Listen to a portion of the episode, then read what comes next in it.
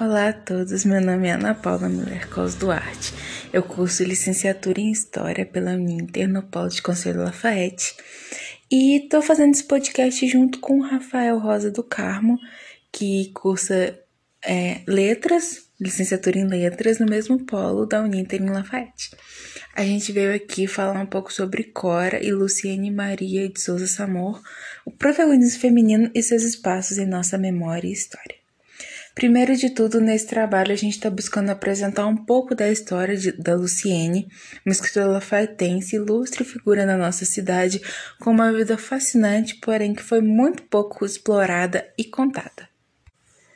Esse podcast gira principalmente em torno da importância das mulheres na história e no cotidiano, porque pensando que durante um longo período as mulheres foram excluídas de todos os ambientes que estavam ligados à intelectualidade, sem acesso aos seus estudos, pois o, o ideal do que seria a mulher perfeita, a mulher dona de casa, não tinha necessidade de ter esses estudos. Então as mulheres acabaram fi ficando à mercê do esquecimento. Apenas com o tempo conseguiram romper essa barreira e, mesmo com pouco estudo e contra a vontade de sua família, conseguiram trazer suas histórias e vivências para a escrita. Fazer seus poemas e, ter, e mostrar para gente coisas que a gente já conhecia, mas com ângulos e visões de formas que antes não tinham sido apresentadas.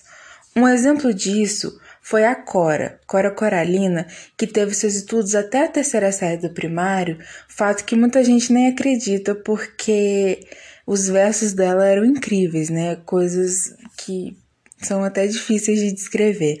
Ela se tornou uma das maiores poetisas de seu tempo, símbolo da cultura goiana, mas principalmente uma voz feminina, sendo uma mulher de enorme detenção de conhecimento.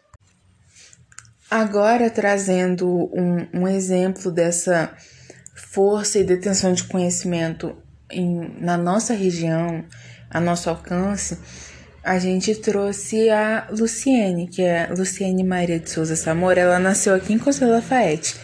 Ela concluiu seus estudos no Colégio Nazaré e foi colunista do jornal Estado de Minas por um bom tempo.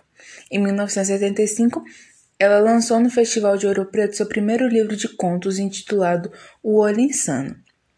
A escritora lafayettense possui obras publicadas nas revistas Minas Gerais Inéditos, Ficção e, e Escrita e outros suplementos literários de Minas, Rio, São Paulo e Porto Alegre. Também participou de várias antologias, um, entre elas a gente vai destacar Novos Contistas Mineiros, Contos da Terra, do Conto e Histórias Mineiras. Em Lafayette, ela exerceu a função de jornalista cronista para os jornais Gazeta Mineira e Correio da Cidade. Até os anos 2000, pertenceu ao quadro de membro efetivo da ACLCL, que é a Academia de Ciências e Letras de Conselho Lafayette, e por questões pessoais pediu, na época, seu desligamento da entidade. Luciene faleceu no dia 22 de 6 de 2020. A causa da morte não foi informada.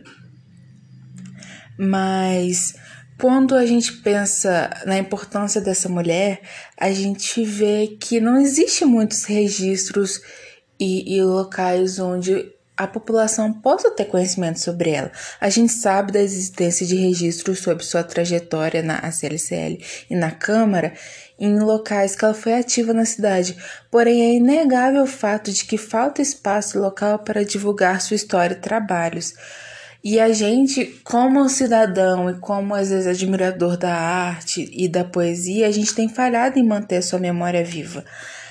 Mas felizmente ainda existem muitas fontes e registros sobre ela, pelo fato de seus familiares e amigos ainda estarem vivos e interessados em estarem divulgando o trabalho desse ilustre artista. Então a sua memória poderia estar registrada em arquivos da cidade, podendo ter um espaço no nosso museu com suas obras ou até mesmo uma casa-museu algum espaço onde Luciene cresceu ou morou para conhecermos um pouco melhor sobre a artista como pessoa, suas inspirações e o seu pessoal, podendo, podendo ser esse, esse local, esse tipo de arquivo, construído aos poucos pela comunidade que teve contato com ela, algo nosso como cidadão de Lafayette.